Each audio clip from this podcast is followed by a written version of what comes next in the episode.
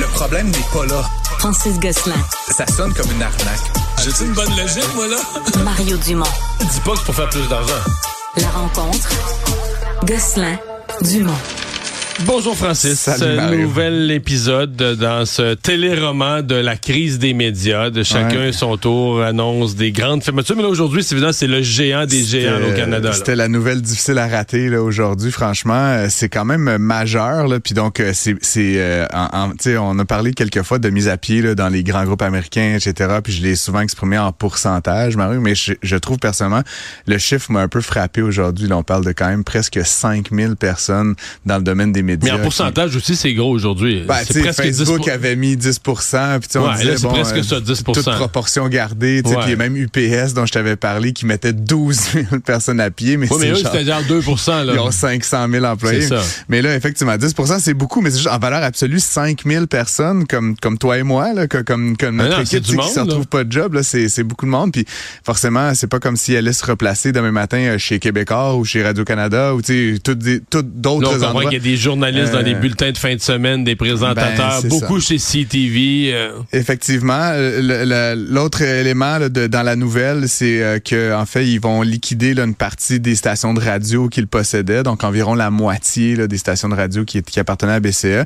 Il y a déjà Arsenal Media, qui est un groupe québécois, qui a annoncé qu'il allait en racheter quelques-unes. donc ça, c'est une bonne nouvelle. Ouais, puis Sylvain Euh, Chamberlain, je, je suis quelqu'un que je connais pas bien, mais que je Non, connais. ben, qui est- À date, à date, toutes les stations. Non, mais il, mon- il monte son groupe C'est monsieur de radio, là. Oui, oui, c'est ça. Il Sylvain, monte ouais. un, euh, un réseau de stations de radio. Puis à date, à ma connaissance, il n'y en a pas fermé. Là. Donc, Non, ils non, les achètent euh, pas pour les fermer, ils Je achètent pour les Je opérer. les là. connais à l'époque où il était chez Attraction, là. Puis tu sais, c'est- vraiment, c'est Monsieur Radio. Un jour, on écrira sa biographie, Ouais, ouais, mais je pense qu'un peu dans l'ombre, Sylvain Charbonneau a fait plus pour la radio québécoise que ben du monde. là. Fait que, Oui, puis il prend euh, des petites radios, puis il a son modèle, puis il rentabilise. Semble-t-il, lui, il a dit encore ce matin, moi, je les rentabilise. Ce qui est pas rentable dans des gros groupes, moi, je les rentabilise. Exactement. Donc, en tout cas, c'est une triste nouvelle. Puis évidemment, euh, je sais pas si tu as vu, là, on, a- on avait notre collègue Alexandre qui t'en parlait tout à l'heure, mais la, la, la ministre Saint-Onge elle était pas contente. Puis on le Parce que voyait. le gouvernement était blâmé. Bell a fermé, euh, euh, couper ses emplois-là en blâmant le gouvernement. Je sais pas, je vais, je vais fouiller la chose là, pour dans les prochains jours, mais en tout cas, ce que dit ma- la ministre Saint-Onge, c'est qu'il y a eu des allègements fiscaux importants. Là, on parle de quelque chose comme 40 millions de dollars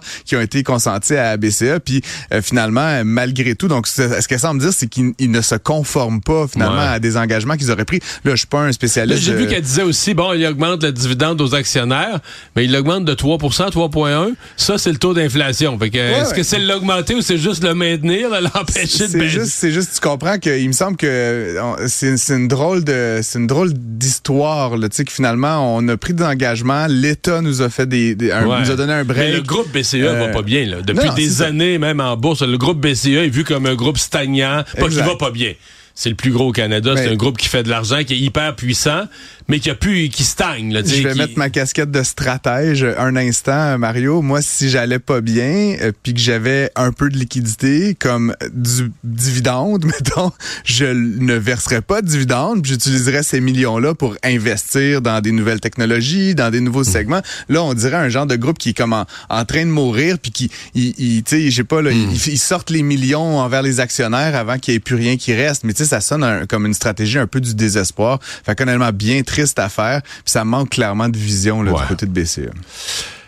François Legault qui a fait un point de presse euh, ce matin, ben, on comprend que ça va être sa nouvelle méthode, un point de presse euh, quotidien, et qui accuse les Québécois de devoir changer leur attitude face au développement économique. On dirait qu'il nomme pas exactement ce qu'il veut nommer. Moi, j'ai compris qu'il parlait de Nordvolt, mais il nomme pas clairement. Euh, à mon avis, il est nostalgique de la période de la pandémie là, où il faisait des points de presse à tous les jours. Oui.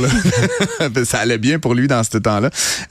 Non, mais effectivement, c'est un drôle d'affaire. Je veux dire, personnellement, Mario, je te l'ai déjà dit, moi, Nordvolt, euh, la transition énergétique, les autos électriques, je suis très fan, honnêtement. Puis je comprends qu'il y a de l'opposition contre Nordvolt, mais à la fin, c'est des groupuscules. Euh, les juges ont dit que ça avait pas de bon sens. Tu sais, Water under the bridge. Mais là, monsieur Mais parce que s'il veut accuser les partis d'opposition, qu'il les nomme, qu'il fasse ou les sorte- groupuscules environnementaux. Il, il y a des cibles évidentes là-dedans. Puis là, à la place, qu'est-ce qu'il fait, M. Legault? Puis je suis juste comme, je pense qu'il est dans une drôle de spirale Il dit dans les sa tête. Québécois. Il dit les Québécois doivent changer d'attitude. Est-ce que c'est à moi qui parle? C'est comme, on dirait qu'il antagonise le monde alors que finalement, il y a du soutien pour ces projets-là.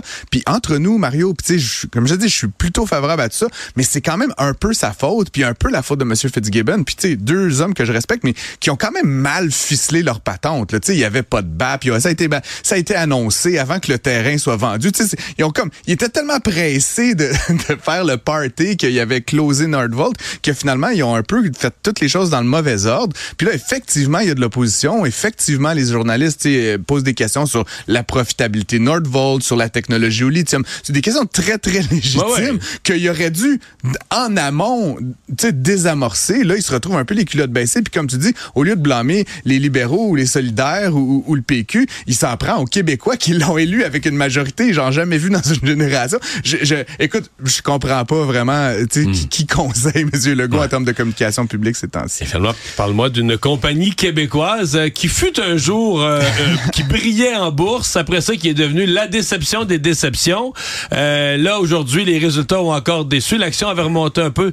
C'est Lightspeed. Ouais, ça va-tu bien Lightspeed ou ça va pas bien C'est Lightspeed difficile à dire, puis euh, j'ai, je, je, nommerai pas, j'ai un ami avec qui je débat de ce genre d'affaires-là. Lightspeed, ça reste dans une certaine mesure encore un peu une start-up. C'est une entreprise beaucoup plus grande cotée en bourse, mais c'est un marché qui est immature, qui est en train de se positionner. C'est une entreprise de Euh, paiement. de paiement hautement technologique. Puis là, ils ont commencé. Écoute, au début, Lightspeed, là, c'était des gens de, de iPad dans des magasins de vélo. Là, pour te dire, là, c'était vraiment là, comme le B à bas. Maintenant, c'est une entreprise qui fait euh, des, des centaines de millions de revenus. Ils ont une plateforme de commerce électronique. Ça s'est beaucoup développé. Mais Aujourd'hui, reste... ils ont fait une perte, mais une perte quand ils ont à 40 millions, mais c'est une perte beaucoup moins grosse qu'avant. Oui. Mais le marché se demande, ils vont-tu faire de la fois la question, ils vont-tu faire de l'argent Ouais, un jour? Ils vont-tu générer des profits un jour? Ils vont juste perdre de l'argent tout Mais, le et c'est là où, comme je te dis, il, il y a différentes visions de la chose. Puis, tu sais, pour les gens qui sont pas des financiers là, érudits, c'est normal pour certaines entreprises. Puis, c'est pour moi, c'est ça l'indicateur qui est important. C'est normal pour certaines entreprises qui sont en très forte croissance.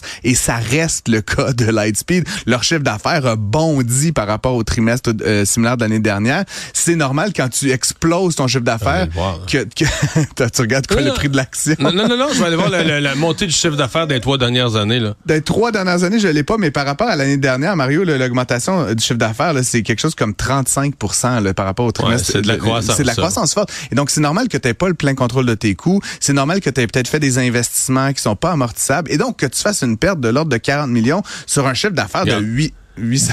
Non, mais deux- 2021, 221 millions. Ouais. 2022, 548. Fait que là, Ils avaient Tu doublé, ce que je te dis, là? Ils avaient doublé leur vente. Ouais. L'année d'après, 730, puis là, 812. Fait que c'est comme si la croissance ralentit un peu. En même mais temps, ça tu peux reste pas, une tu peux forte pas doubler tout le croissance. temps. puis là, comme je te dis, sont- dans, dans les faits, là, tu regardes les quelques dernières années, c'est une business qui est passée d'une petite entreprise qui était en bourse à une compagnie qui Qui va faire un milliard l'année prochaine. milliard de dollars. Ouais. C'est normal que tu n'aies pas le contrôle de tes coûts. C'est normal que tu fasses des petits write-offs sur des technologies que tu avais il y a 10 ans qui sont plus d'actualité. Donc, encore une fois, pour moi, la surréaction du marché est un peu exagérée. L'action a perdu comme 20% euh, Tu sais, je fais pas de conseils, mais je vais peut-être en acheter.